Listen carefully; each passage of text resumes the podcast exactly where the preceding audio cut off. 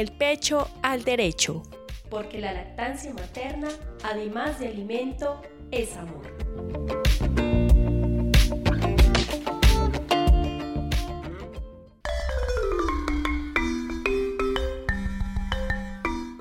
Hola, estamos nuevamente aquí reunidos en nuestro podcast Ponle el pecho al derecho. Estamos en nuestro quinto capítulo. Mi nombre es Margarita Valencia, soy nutricionista del Centro de Desarrollo Comunitario Versalles. Estoy acompañada por mi compañera Alejandra Insuasti Enríquez, nutricionista también del Centro de Desarrollo Comunitario Versalles, y nuevamente con nuestra invitada permanente que es Dina María Muñoz del Instituto Colombiano de Bienestar Familiar Regional Quindío.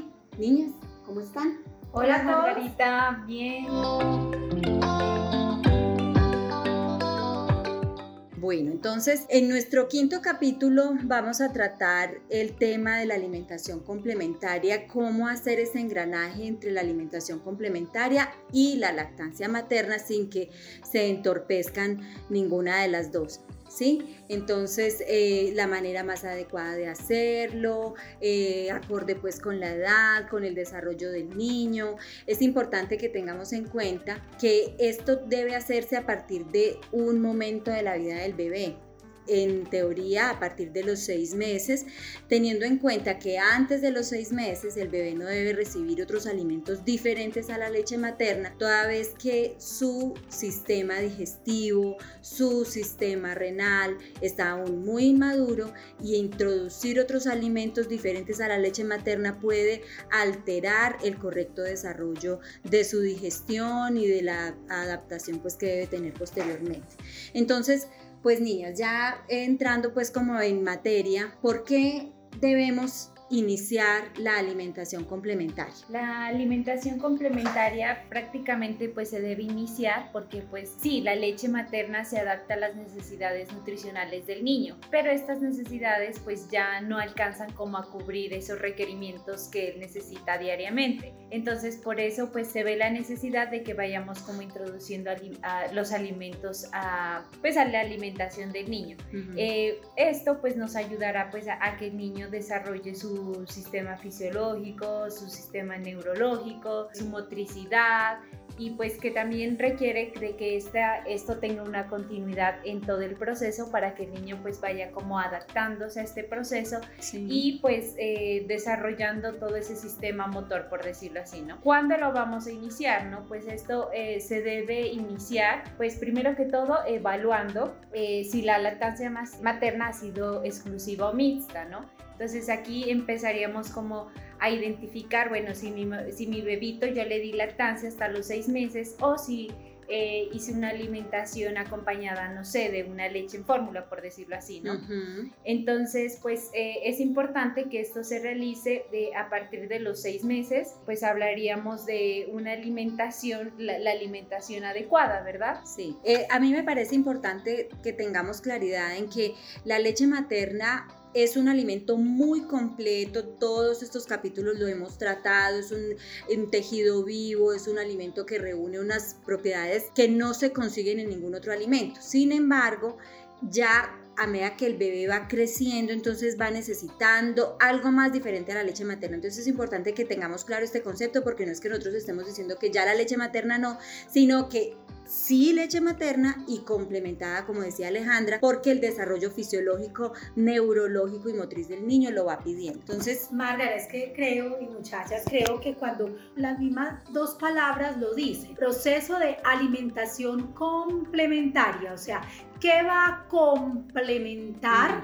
o qué va a completar que le está faltando a la leche materna, ¿sí? Porque ya no está cubriendo con todo lo que el niño necesita porque está más grande cada vez, más hábil eh, neurológicamente, más despierto, motrizmente se mueve más y de todo. Entonces va a requerir mayores cantidades de los elementos que la leche materna le ha aportado, pero ya en más cantidad. Como requiere más cantidad, pues hay que buscar alimentos que le ayuden entonces a completar, ¿sí? Por eso llama alimentación complementaria, esas necesidades de esos nutrientes que debe tener en cantidades mayores para su adecuado crecimiento. Ya aquí pues con relación a cuándo iniciar, como lo tocó Alejandra ahora, pues es importante como marcar esa gran diferencia, ¿cierto? Si yo como mamá llevé la alimentación exclusiva de mi hijo con leche materna solamente, sin caldos, sin aguas, sin la cremita, sin el pedacito de, entonces debo pensar en que hasta los seis meses. Voy con leche materna exclusiva y a los seis meses voy a pensar en, ojo, ya mi niño necesita otros alimentos para reforzar esa leche materna, para reforzarla, como dijo Margar ahora, no para reemplazarla, ¿sí? Sino para complementarla. Y entonces es allí cuando ya empezamos a introducir otros alimentos. Pero si yo como mamá no pude hacerla, llevar la práctica de lactancia materna exclusiva hasta los seis meses, sino que me anticipé por todo esto que hemos hablado eh, durante nuestros encuentros, de que es que mi vecina me dijo que le diera antes, que mi suegra me dijo que había que darle el biberón, que la, mi mamá me dijo que le tenía que dar el caldito a los tres meses y demás. Entonces no logré una alimentación exclusiva hasta los seis meses, sino que introduje otros alimentos, fórmulas infantiles de las que ya hablamos y demás. Entonces yo ya puedo pensar en que de acuerdo al desarrollo del niño, de acuerdo a cómo esté su reporte en el programa de crecimiento y desarrollo frente a su peso, frente a su talla, frente a su avance eh, en lo que debiera ser para la edad, puedo empezar a pensar y a recibir recomendaciones de los profesionales de la salud de que incluso puede pensarse en introducirle la alimentación complementaria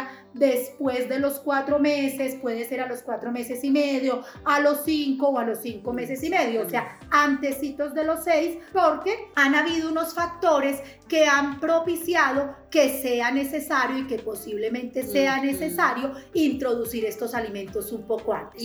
Pero aquí yo quiero aclarar algo, Margarita, y es que lo que nos dice la evidencia es que hablar de alimentación complementaria y la introducción de otros alimentos no puede darse ni antes de los cuatro meses, porque vemos muchas mamás que en la práctica dan el caldito antes de los cuatro meses y eso no se debe hacer, ni esperar a darle porque a mi niño le gusta mucho la leche materna, entonces yo voy a esperar, ay no, yo no voy a iniciar a los seis, yo por ahí a los ocho o nueve le voy a empezar a dar otros, no es lo adecuado. O sea, yo debo con lactancia materna exclusiva iniciar complementaria a los seis, sí con, la, con alimentación mixta entre los cuatro y los seis meses y medio, no pasar de los siete sin introducir otros alimentos. Eso es importante. Es muy importante además porque los niños, además de la edad, tienen que tener como el cumplimiento de varios criterios en su desarrollo que uno mismo, que las mismas mamás se pueden dar cuenta. Entonces, por ejemplo, cuando el bebé empieza a mostrar como un interés por la comida, sucede que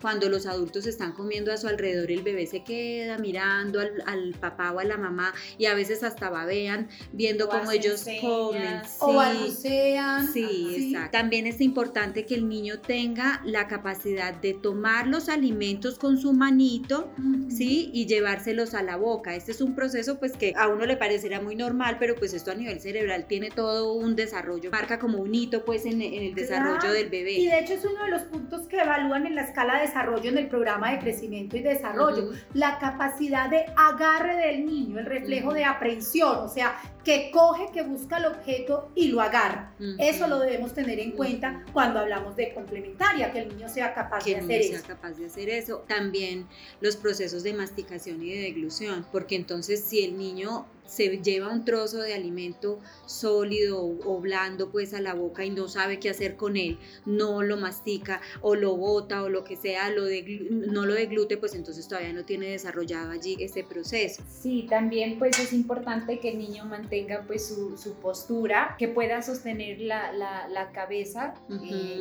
y bueno, también podríamos tener en cuenta que también también eh, es importante que, bueno, si se inicia después de los cuatro meses y que esta alimentación no, no debe eh, pues avanzarse o debe iniciarse también pues a partir de los seis meses, entonces pues que esta sea una alimentación saludable, ¿no? Lo que veníamos hablando y pues que si se van a ofrecer estos alimentos, que estos tengan pues todas las medidas de limpieza adecuadas, ya que ellos pues si lo cogen con la, eh, con la mano y se lo van a llevar a la boca, pues entonces tenemos que tener unas medidas de limpieza y desinfección adecuadas. Claro, claro. Entonces aquí me voy a devolver un, un poquito porque es importante el tema de que el niño sostenga la cabeza. Si el bebé todavía no sostiene bien la cabecita, no se queda sentadito y sosteniendo la cabeza, y antes al contrario todavía está como recostado, lo que puede suceder es que le estemos generando al niño un proceso de reflujo, ¿sí? Entonces, riesgo de ahogamiento. Riesgo de broncoaspiración también.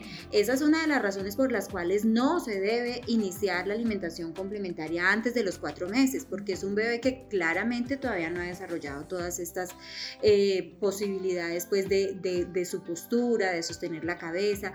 Incluso también eh, hablábamos que es importante de pronto que el niño ya aprenda a con la cabecita decir si sí quiere o no quiere. Si no le gusta, ajá, si le supo mal, porque los niños son, como todos los seres humanos, son muy expresivos. Ellos, incluso es una de las razones por las cuales de pronto las mamás no avanzan en la alimentación complementaria, porque de pronto le introducen un alimento, el niño hizo un gesto porque ya tiene la capacidad dentro de su desarrollo neurológico de expresar con su cabeza y con sus gestos de pronto un poco eh, el desagrado, lo que hizo sentir ese alimento con sus sabores y entonces la mamá se queda con eso en la mente de decir, no, como no hizo maluco, hizo el ceño, no le gustó, no le vuelvo a dar. Eso es importante que la mamá lo tome como una medida de, de desarrollo de su hijo, que ya tiene esa capacidad de expresar lo que siente y lo que el alimento le produce, que los alimentos nos producen un sinfín de emociones y de sensaciones, nos producen placer, nos producen alegría, nos producen diversas sensaciones que son interesantes que el niño pueda sentirlas y tenga toda esa experiencia con ese inicio de la alimentación complementaria. Pues además que es lo más normal que el niño haga gestos. Si solamente ha tomado leche materna y de un momento a otro le damos un alimento diferente a ese sabor al que él ya estaba acostumbrado, pues lo más normal es que el niño haga un gesto, no necesariamente tiene que ser de alegría o de emoción, puede ser de rechazo, ¿sí? Entonces, pero eso hace parte del proceso, de hecho... De los sabores, ¿no? Claro. tiene que conocerlos, experimentarlos. Y, adaptarse. y, así pues poco a, poco a poco pues la mamita como que va a identificar qué alimentos le gusta y qué alimentos pues no le gustan al niño. Y no quedarse con esa primera Respuesta, respuesta, del niño, sino insistirle. Ah, es que no le gustó porque me hizo mala cara. Dicen que hasta 10 veces se debe insistir. Total. Para una preparación diferente. Es que si, si retomamos esta parte del aprendizaje y de cómo se afianza eh, el aprendizaje o cómo logras tú alcanzar un hábito, ¿sí? Porque alimentación complementaria también busca eso, que adquiramos hábitos alimentarios lo más sanos posibles. Entonces, si yo mamá, si yo como mamá quiero que mi hijo, ¿sí? Aprenda a comer, por ejemplo, eh, mandarina, ¿cierto? Si en el primer intento, como es un alimento ácido, una fruta ácida, pues el niño, eh, la reacción ante un ácido, pues no es de risa, ¿cierto?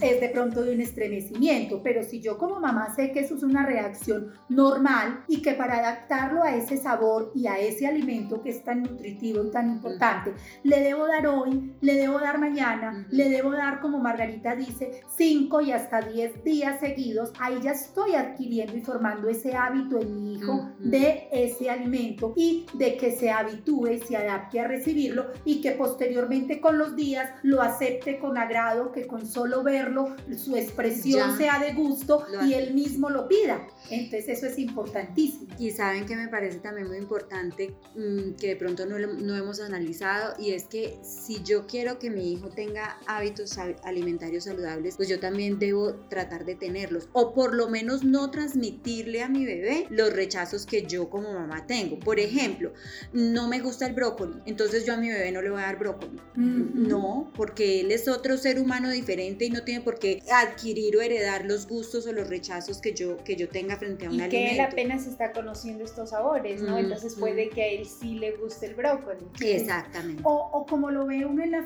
en las familias, porque yo también lo he, lo he observado, que no es que a la mamá no le guste, sino que en la casa, por ejemplo, no se prepara eh, lentejas porque al señor de la casa no, le, le, gustan las lentejas. Entonces el bebé nace cuando está en la etapa de alimentación complementaria, pues nunca le ofrecen lentejas porque la señora no va a preparar porque en sus integrantes de la familia no hay. Y Allí es muy importante mm. que las mamás, que somos como las líderes de este proceso de transformación de los alimentos, pues elijamos y sepamos direccionar ese proceso de que nosotras somos las que elegimos qué le damos a nuestros hijos, ¿sí? Nos guste, le guste o no al papá, le guste o no a los demás integrantes de la familia, pero si yo como líder del proceso de la alimentación sé que ese alimento tiene unas grandes propiedades nutricionales, le va a beneficiar a mi hijo en su crecimiento, en su desarrollo, en su salud, le va a evitar enfermedades, pues lo adquiero y se lo ofrezco, así a los demás no les, eh, lo les, eh, agrade, ¿cierto? Y de esta manera soy yo la que decido qué comen mis hijos y ellos finalmente lo que tienen que decidir es hasta cuánto comen. Cuánto comen. Exacto, esa, esa frase es súper chévere. Y la mamá decide qué come el niño y el niño decide cuánto come, porque aquí juega otro, otro papel importante y es que las mamás, y pasa mucho en las mamás primerizas, comparan mucho a sus bebés con los de las amigas. Entonces ahí es que el bebé de mi amiga se sienta y se come un plato completo de sopa y se lo come con un gusto y yo le voy a dar al mío y el mío solo me recibe cuatro cucharadas. Cada bebé sabe en qué momento queda lleno, cuándo quiere más, cuándo, o sea, es que eso es como muy de uno. Y ya después es uno detrás del niño cuando ya está más grande diciéndole, no comas tanto, para que ya, ya debes dejar de comer esto porque esto ya es suficiente para ti. Entonces, al fin, ¿cómo es la cosa? Tener en cuenta también, Margarita, que el tema de por sí es lactancia materna debe seguir siendo a libre demanda, ¿no? Claro. Es importante que después de los seis meses sí estamos iniciando con la alimentación complementaria, pero también pues sigue en curso la lactancia materna y que esta pues tiene que ser a libre demanda. No, y hace parte de la alimentación. Eh, como tal, eh, pues estamos como en, en, un proceso de complementar. Eso es importante, Aleja, porque uno observa que en la práctica eh, de pronto eh, en salud nos ha faltado un poco reforzar eso. Cuando uno le empieza a decir a las mamitas que es momento de introducir alimentos, las mamitas curiosamente no sé en qué momento eso lo interpretan como si fuera el momento para dejar de amamantar o como si fuera el momento de poder hacer uso del biberón, que son exacto, que es el elemento menos indicado para ofrecer alimentos, ¿cierto? Y pues peor aún, que dejen la práctica cuando lo que hemos visto y lo que hemos dicho durante nuestros encuentros es que la lactancia materna se debe llevar idealmente hasta los dos años o un poco más. Entonces, ya empieza es, empezamos es como a establecer este, este rol de que en la medida inicialmente uno dice los alimentos cuando empezamos la alimentación complementaria son como el postre, ¿cierto? y la leche materna sigue siendo lo más grande, ¿cierto? Luego el alimento va teniendo una posición mayor en el platico, entonces ya la leche materna pasa a ser como el seco de la comida, ¿cierto? Lo que llamamos el seco, el plato fuerte. Después, a medida que el niño va, va creciendo, estamos hablando ya 10 meses, un año, entonces ya la leche materna pasa a ser una, solo una parte de ese plato principal. Y ya uno dice que por ahí a los 2, 15 meses ya la leche materna se vuelve, ¿sí? Lo que es el postre del niño. Eso es importante como ese esquema. Primero es el, lo principal y luego termina después del año siendo el postre del bebé, la leche materna, pero sin acabarse sin acabarse ese alimento que sigue siendo importante por todo lo que nos moviliza desde lo nutricional, desde lo inmunológico y desde lo afectivo, que es también un, un, lazo y una, una situación bien relevante. Ponle el pecho al derecho Ya hemos hablado de, del por qué, ya hemos hablado del cuándo, ahora vamos a hablar de cómo, cómo introducir la alimentación complementaria. Entonces, en este escenario tenemos dos digamos, estrategias que todavía pues están muy, muy en boga ambas. Una, la tradicional, con la que llevamos pues toda la historia pues de la, de la alimentación, pues si es que eh, si el bebé toda la vida, desde que nace hasta los seis meses ha tomado solo leche materna, pues lo ideal es continuar con algo que esté en una consistencia líquida, ¿sí? Y que poco a poco vaya pasando ya un poco más espesa, un poco ya más blanda, semisólida y finalmente sólida. Esos son como los pasos pues para tratar de que no sea una cosa muy invasiva, que no sea algo que sea muy agresivo con, con pues como con lo que el bebé está acostumbrado a consumir. Entonces ahí es cuando hablábamos que se le prepara al niño la compota que idealmente debe ser preparada en casa, eh, el, jugo, el juguito, la cremita, la cremita de verduras, la tintica del frijol, la, la, coladita, o sea, cositas que son así muy, muy, pues en consistencia líquida, pero lo que es muy importante con esta estrategia es que se avance rápidamente en las consistencias de los alimentos. Si bien es cierto, el bebé a los seis meses, listo, está muy bien que se tome sus coladas o sus compotas o sus papillas, pero ya tipo 7, 8 meses ya tiene que empezar a consumir alimentos semisólidos, blandos, purés, hasta que ya tipo 10 meses el niño esté consumiendo alimentos sólidos, ¿sí? Porque el problema es que nos quedamos en que el bebé de 10 meses todavía hay que licuarle la sopa. Y hay que fomentar el proceso de masticación como sea. Claro, Y ahí es importante porque la evidencia lo que nos ha mostrado es que esta forma de preparación de los alimentos, que es muy cultural y es muy tradicional de nuestras abuelas y de nuestros antepasados, que es la famosa sopa crema o el caldito para el niño, lo que nos ha mostrado como evidencia es que en últimas el aporte nutricional de estas preparaciones es mínimo, o sea, no es tan nutritivo como pensábamos que era, como nuestras abuelas pensaban.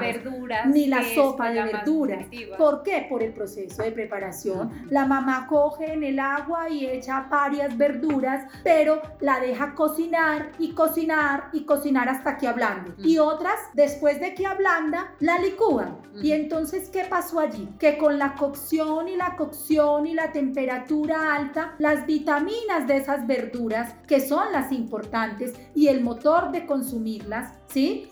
Pues se perdieron con el calor. Y cuando las licuamos, ah, estamos acabando con la fibra que tienen esos vegetales y entonces en últimas el niño se termina así tomando su sopa crema, pero sin ningún valor nutricional. Y pues cuando hablamos de los calditos, porque las mamás de esta región son muy de caldo, muy de ¿no? Caldo, ¿Qué tomó el niño? El agüita, el agüita con sabor a pollo, el agüita con sabor a habichuela, pero que no tiene ningún contenido nutricional. O por ejemplo cuando se hacen los frijoles, entonces, y le diste frijol, no, solo la tinta. No le diste los granos, no, solo la tintica, porque como él está pequeñito, entonces solo la tintica. Entonces, es, este método, pues sí, es el tradicional, es con el que nosotros hemos creado a nuestros hijos, con el que nos crearon a nosotros, con el que venimos pues desde hace muchos años, pero lo importante con este método es que se avance rápidamente o de lo contrario vamos a empezar a tener un bebé con dificultades en su, en su ganancia de peso, con dificultades en su ganancia de talla, se nos empieza esa. En sus procesos de desarrollo, de masticación, de deglución, en muchos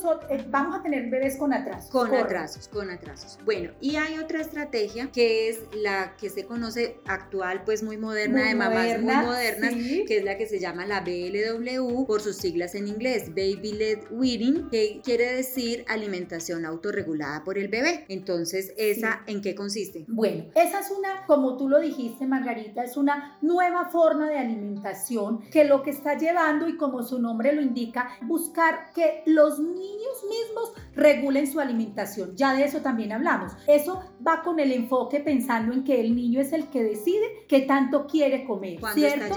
Pero también es una alimentación que busca que el bebé participe más en ese proceso propio de su autonomía para comer, que él explore los alimentos, que tenga la capacidad de cogerlos con su mano y sentirlos, de tocarlos y sentir su textura con el sentido del tacto, que al llevárselos a la boca entiendan que ese alimento es duro o es crujiente o es áspero y demás. Entonces es una estrategia que lo que hace es decirles a las mamás o a las familias, porque aquí en este proceso de alimentación debe, participar el papá, el hermano, los abuelos, quienes acompañen en su familia a los niños, pues que les dice que los alimentos deben estar mientras más crudos mejor, mientras menos procesados mejor y mientras más enteros y en trozos grandes mejor, ¿sí? Para que el niño pueda cogerlos en su mano en trozos grandes, evitando este tema del ahogo y del atragantamiento,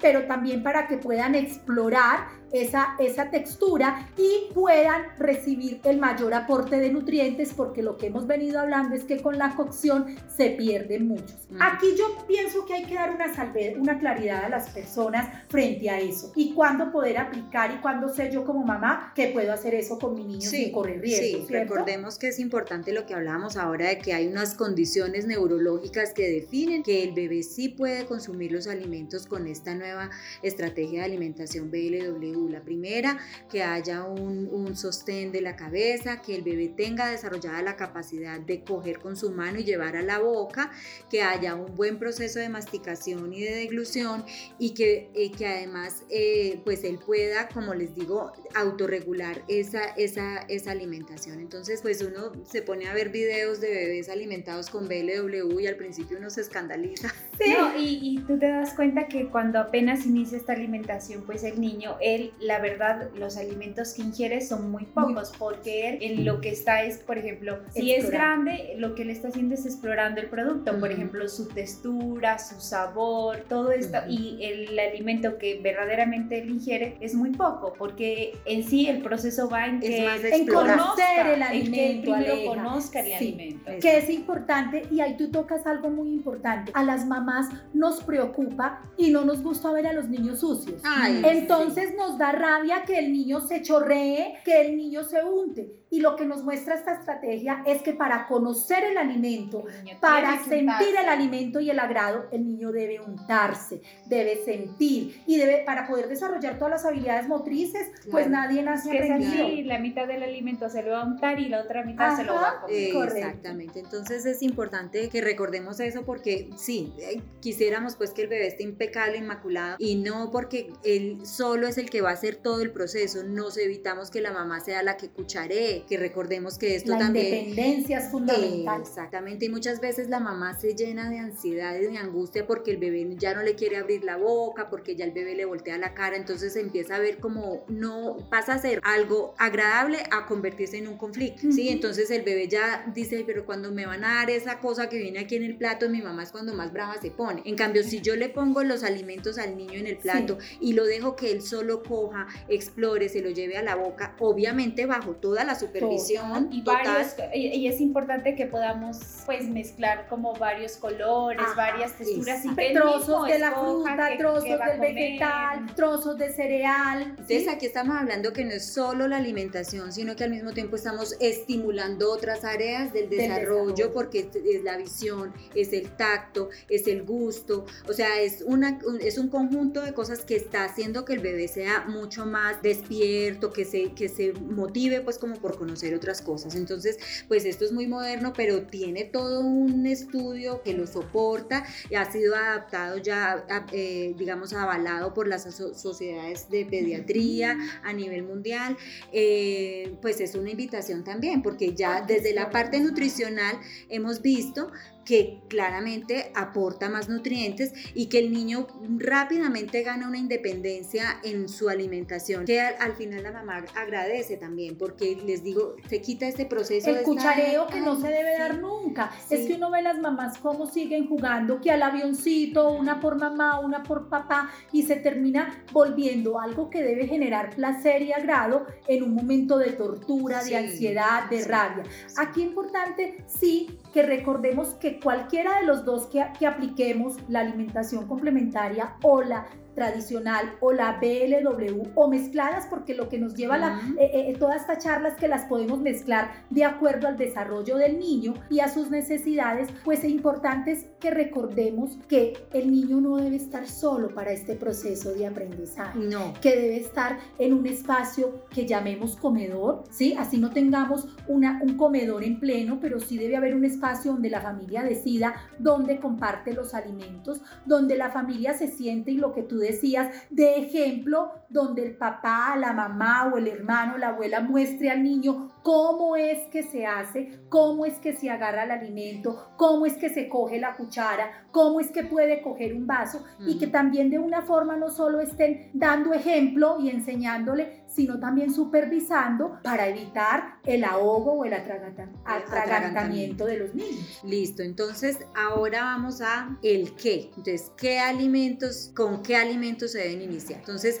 la idea es que tengamos eh, pues en cuenta que el niño viene acostumbrado un sabor que es el de la leche materna, que generalmente es dulce, entonces va a tener mayor aceptación por alimentos dulces como frutas, ¿sí? Y eh, vegetales, por eso con eso es con lo primero que se inicia, ¿sí? Ya pues la textura ya se definirá según la estrategia que la madre quiera iniciar. Es importante, Margarita, eh, incluir en la alimentación de los niños el consumo del huevo, ¿no? Sí. Que ha sido un alimento que prácticamente le hemos hecho mala fama, ¿no? Eh, Sea la alimentación de un niño pequeño, de una persona adulta, eh, la grasa que tiene el huevo es una grasa natural, ¿no? Es una grasa saludable que aporta pues los eh, ácidos grasos necesarios para el niño y que este lo podemos introducir a partir de los seis meses, no al año, no a los Porque hasta hace muy poco hablábamos que después del año, espérese hasta el año para darle el huevo al bebé. Y ya no hay tal porque la cantidad de nutrientes y la composición nutricional del huevo es tan completa que es necesario empezar a brindárselo al bebé desde, los, desde el mismo momento en que se inicia la alimentación complementaria, mejor dicho. La mamá debe entonces tener claro que así como va a darle como esa continuidad a los sabores y va a introducir frutas y vegetales, el huevito a partir de los seis meses diario no debiera faltarle al niño, porque tiene esos elementos necesarios y esos nutrientes esenciales, ¿sí? Que van a ayudar al desarrollo mayor de su sistema nervioso que en ese momento está full en su desarrollo, ¿no? Y también va a ayudar a aportar otros nutrientes como las proteínas, como el hierro que tienen allí, que son también tan fundamentales. Ahora, hay que pensar también en esta crisis económica, sí. Donde uno piensa que la proteína, pues el pedacito de carne es más costoso y qué mejor que el huevo, que es un alimento fuente de, muchas proteínas, fuente de todos los aminoácidos que necesitamos y de los aminoácidos esenciales, pero a un costo mínimo, sí. que estamos hablando de 300, 350 pesitos, con los que a veces prefiere una mamita incluso irse a comprar el buñuelo para darle el migote y reemplaza el huevito del desayuno por un migote que no es nutricionalmente tan adecuado. Con el huevo es importante que tengamos en cuenta que este huevo debe estar muy bien cocinado, porque es muy frecuente la práctica de que el huevo se lo dan así como aguadito, melcochudo. No, cuidado, el bebé, recuerden que su sistema inmunológico se está terminando de formar, que de pronto no tiene cómo defenderse contra algunas bacterias que pueden ir allí y que es necesario que el huevo esté bien cocinado para que todo su potencial proteínico se, y de, y de vitaminas y todo se obtenga. Un huevo crudo no alimenta, un huevo recién, recién cocinado tampoco, sí, claro. Entonces, ya con respecto al huevo, bueno, y luego entonces las carnes, el pollo, la carne de res, del pescado incluso,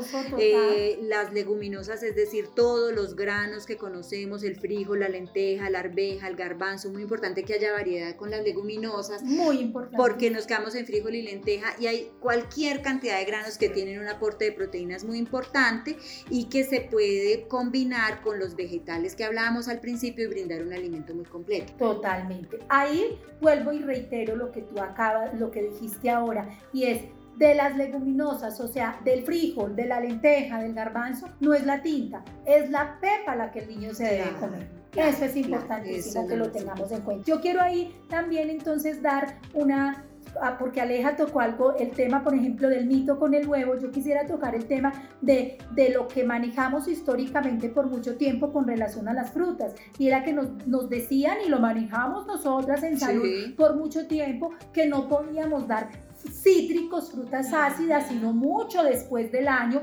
porque causaban alergias. Y efectivamente pueden causar ciertas reacciones, pero lo nuevo de la alimentación complementaria que nos trae la evidencia es que estas frutas ácidas también se deben introducir en esta ventana de tiempo, ¿cierto? En este momento en que estoy haciendo la complementaria a partir de los seis meses, permitiendo que el cuerpo del niño reaccione a esas sustancias que pueden producir alergia de una mejor forma y en una mejor respuesta y así creen esas barreras inmunológicas adecuadas. Entonces, la mamita que antes se medía a darle, por ejemplo, las frutas de nuestra región, que la naranja, que la mandarina, que porque no se las puedo dar sino después del año, ya se las puede ofrecer a su hijo porque es el mejor momento enteras, o sea, en trozos, en trozos lo más natural posible. No estamos hablando de jugos a los que se les haya adicionado agua y, mucho menos azúcar y sal, niñas, que hay que decir con respecto a este tema,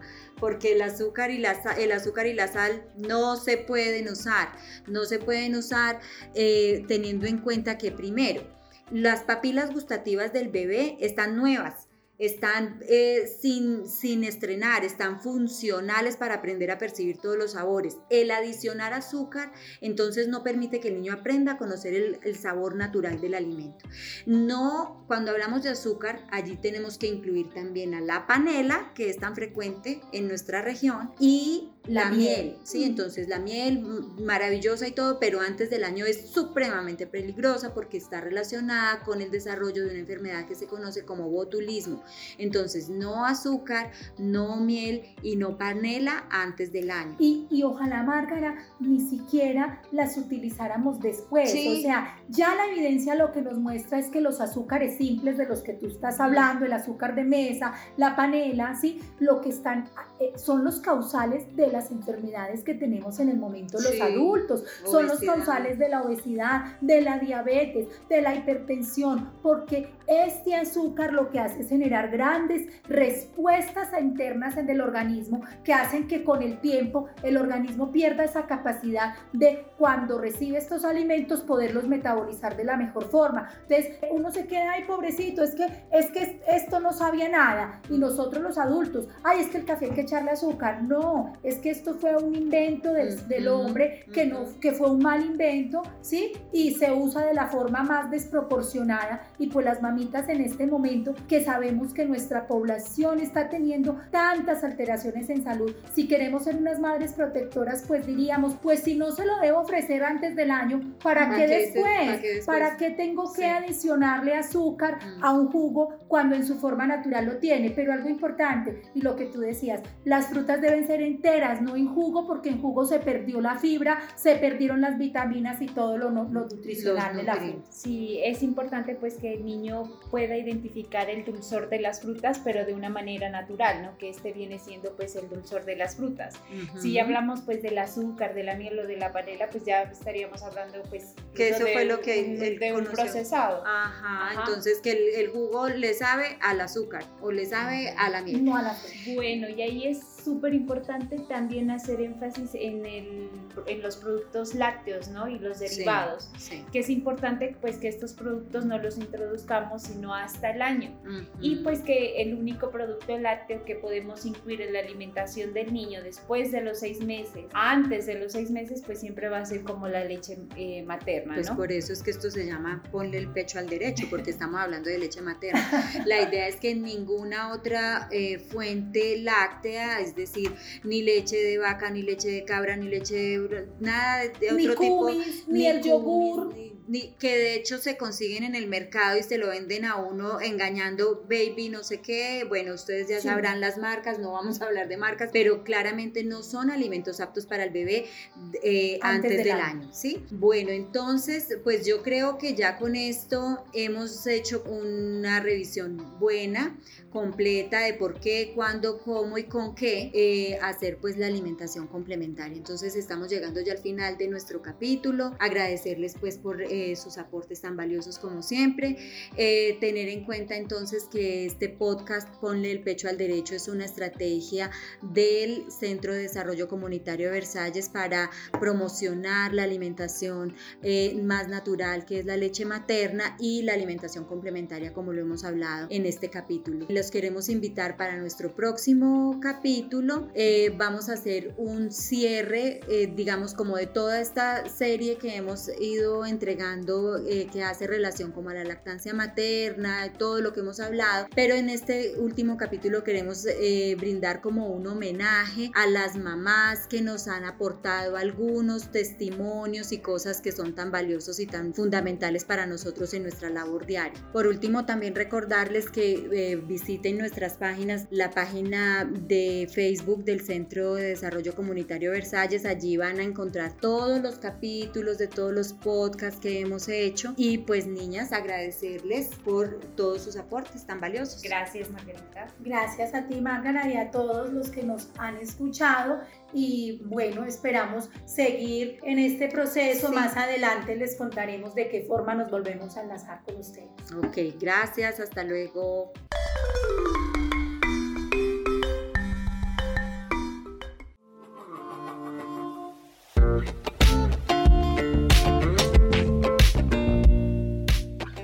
Ponle el pecho al derecho, porque la lactancia materna, además de alimento, es amor.